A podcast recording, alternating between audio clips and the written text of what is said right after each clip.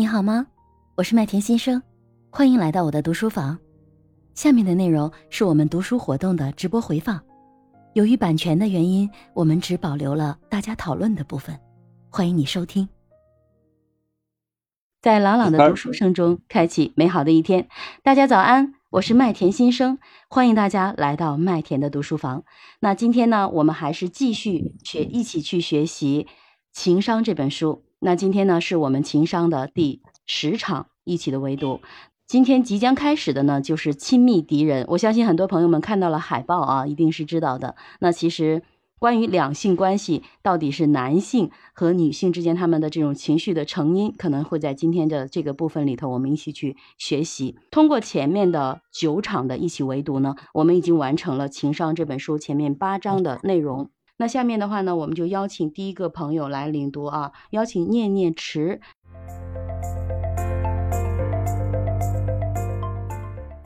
谢谢谢谢雪落院子刚刚的领读，也谢谢刚刚我们一万四千字所有的领读嘉宾，谢谢念念池、天海一水、尚雅教练、古稀童心、老顽古。天地一孤鸿和雪落院子，经过一个小时零十分钟，我们的阅读，今天早上的字数还是蛮多的。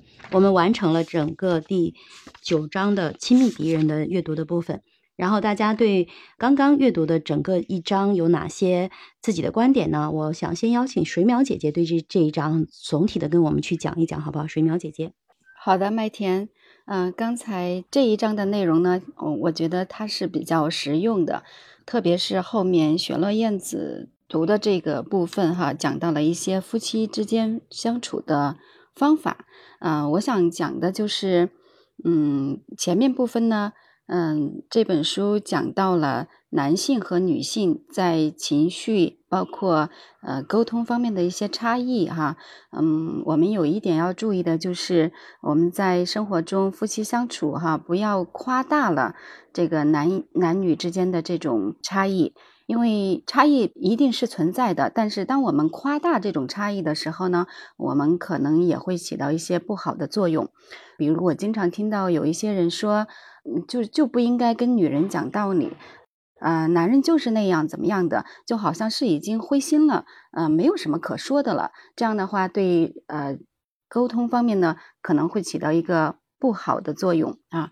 嗯，我不知道大家看过《亲密关系》那本书里面没有哈？《亲密关系》那本书里面就讲到了，嗯，就是可能有一些心理学家，另外一派的心理学家就会比较反对。嗯，当时有一本书叫《男人来自火星，女人来自金星》，对吧？那本书特别畅销。但是呢，还有一部分嗯学者们就觉得，嗯，这本书虽然畅销，它可能也会起到，它可能是有一个怎么说呢？就是一个媒体的一个这样的效应。嗯，当我们真正嗯夸大了这种作用的时候。会反而不利哈，所以呢，呃，那本书《亲密关系》的那本书的作者呢，就是倡导大家不要往那方面去想，就是比较不太认同那本书的这个作者的一些观点哈。我只是提出来让大家注意一下，因为我自己在这方面也会有一些感受，因为包括我跟我的先生有时候，呃，就某一个问题争论的时候哈，他可能有时候就会。就会跟我说：“你们女人总是这样啊，你你们女人，嗯，就是跟你们没有什么可说的。”当他说这句话的时候呢，我就会觉得比较泄气，因为我觉得我我很想跟他去把一个问题好好的沟通一下，但是他的观点就是觉得男性和女性就是这样，就是不同，没有什么可说的了。嗯，我不知道我我刚才啰嗦了这么多哈，大家有没有我这样同样的感受哈？其实男性和女性的这个共性啊，远远是大于这个差异性的，嗯，这是我要说的第一个哈。第二个呢，刚才这个，嗯，书中也提到了戈特曼教授的一些提出的破坏婚姻的一些方面，我想到了他在另外一本书中讲到的破坏婚姻的末日四骑士哈，我不知道大家有没有听说过，就是对我们婚姻关系破坏比较大的。呃，常见的四种情况，第一种呢，就是嗯，批评和指责，这是非常常见，也是破坏性比较大的。动不动啊就说就会指责你、批评你，而不是说好好的去说话，站在对方的角度来，呃，来讲这个问题哈，这是非常常见的。第二个就是蔑视啊，蔑视呢，包括呃翻白眼呐，呃嘲讽啊、讥笑啊等等，就好像轻视你，我我没什么跟你可说的，你就是这样了，我懒得跟你讲，这是蔑视哈。第三个呢，就是自我辩护。有什么事情就是会站在自己的角度为自己来辩护，而不是说去想想对方为什么会这样做啊。最常见的就是这不是我的问题，对吧？我为什么要这样这样做？是因为你先这样做了，我才这样做。这也也是一个非常破坏性很大的。第四点呢，就是冷战啊，它叫实墙，就像一堵墙一样。呃，我不理你，没有什么可说的啊。冷战它的。呃，危害性其实比这个吵架的危害性是更大的。嗯，我相信就是结婚，嗯，时间长的夫妻可能呃多多少少都会有，嗯，这四种，嗯，这刚才这四种问题都会遇到过，而且都体会过，嗯，这四种问题带来的不良影响哈。然后还有，嗯，我听到了刚才落这个雪落燕子讲到的。这个啊，读到的一个夫妻疗法中的一个镜像疗法。镜像疗法呢，实际上我前面的几次中，我好像提到过一次，就是我们经常不管是愤怒的时候，还是不是愤怒的时候，平静的时候，夫妻之间的沟通哈，都会自我辩护，都会想要把自己的东西、自己的观点输出啊，我怎么样，我怎么样，而不是说听对方讲他的感受。我们在夫妻治疗的时候呢，用到的一个方法哈，就是呃，让夫妻之间你说一句啊，你这个比如说丈夫说一句，然后妻子呢来听他说了什么，听他的过程中呢，不允许说任何的话，不允许任何的呃这个评价，就安安静静的听，哪怕你非常的愤怒，你也要听他把话说完。说完了以后呢，还要复述。他刚才说了什么？他说，比如说，丈夫说：“你老是打牌，不管家。”如果平时的生活中，那妻子听到以后，可能一下子就上来了：“我什么时候打牌了？对吧？我什么时候不顾家了？你不也那样吗？”那这样就吵起来了。那在心理咨询师的这个呃引导下呢，那妻子可能就会被迫的去听啊啊，你经常打牌，你经常不顾家。那他的这个过程中，其实他就会引导自己去反省，而且真真实实的听到了对方说什么啊。这个疗法其实是非常管用的啊。嗯，包括我自己在我的呃这个家庭生活中，不管是我跟我的先生相处，还是我跟我的孩子相处，嗯，当我意识到这一点以后呢，嗯，我会经常当孩子说的时候。嗯，表达他的观点的时候，我会要求自己听他先说。他说的时候啊，尽管我有时候也会控制不住的想要表达，我我想否认他，我觉得我不是这样的。但是我会要求自己，我先听他说完，然后我再陈述自己的观点。嗯，这我这样说呢，可能大家会觉得好像是一个书面的一个东西哈，离自己比较远。那实际上，当你真正的运用这个方法的时候，你会觉得特别简单，嗯，也特别管用。然后我还想说的就是，夫妻之间的相处呢，特别是结婚年结婚的时间比较长的这个夫妻呢，相处不是什么情啊、爱呀，啊，这些都激情肯定已经消退了嘛。那实际上相处最重要的是什么呢？是依靠自己的意志，就是我想要依靠。自己的意志，我需要对我的妻子好，我需要对我的丈夫好，哪怕他我的妻子今天想去逛街，但是我不想去，那我觉得我有必要陪她去，因为我意识到我已经有一个月没有陪她好好说话了，没有陪她去吃一顿饭了，那但是我又不太想去，那我就是依靠自己的意志，我觉得我应该去了，所以我可能就会陪她去，啊，陪她去。呃，去吃一顿饭，那这个时候妻子可能他会体会到我对他的关心，这样的话相处就会更加的融洽。那我为什么要讲意志呢？因为这个意志很重要。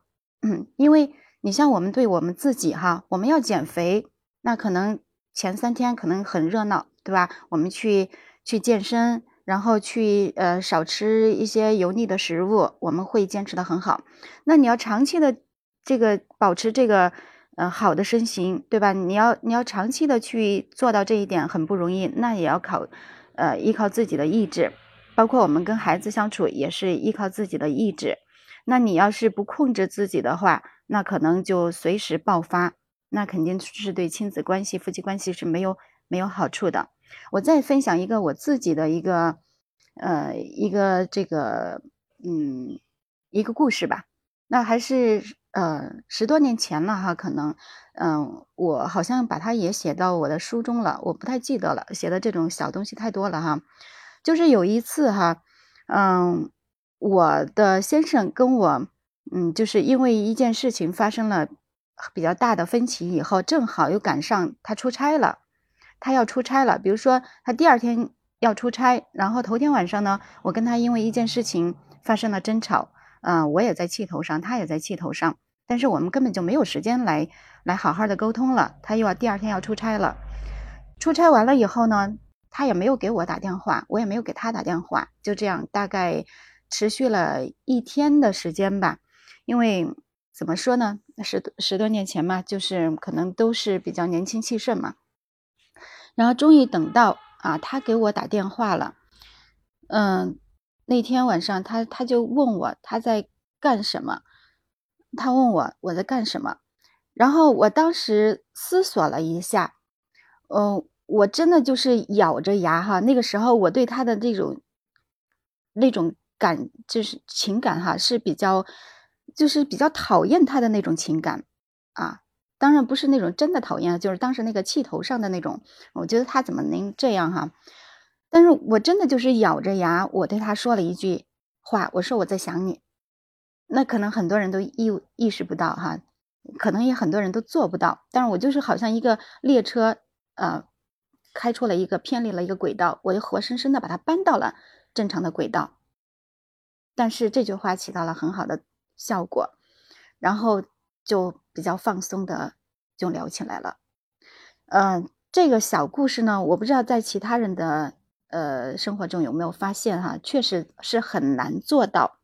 包括我第一次跟我的先生发生大的争执以后呢，嗯，我在朋友家，呃。在朋友家这个去去倾诉，或者是去呃去亲近的时候，朋友给我下了一大碗面条，他说你你已经好久没有吃饭，就是好今天还没有没有怎么吃，你先吃点东西吧。当时我也是靠着我的自己的意志哈，我就想我跟他生气，我为什么要要刻待刻薄自己呢？我现在确实是饿了，这也是自己意识到自己的身体哈，我现在确实是饿了。但是我生气，我可能吃不下，但是我需要吃，但是我吃下了，所以这就是我在生活中，嗯，发生的这些需要依靠我们的意志来，或者是觉察，然后行动来处理问题的一些一个方法哈。因为我们经常会说，你愤怒的时候你要暂停啊，你要怎么样啊，你要同理心，站在别人的角度。我们如果没有意志来支撑的话，我们根本就做不到。一个人怎么可能？你把我打了一巴掌，我还笑着对你，怎么可能呢？对吧？想想都不可能。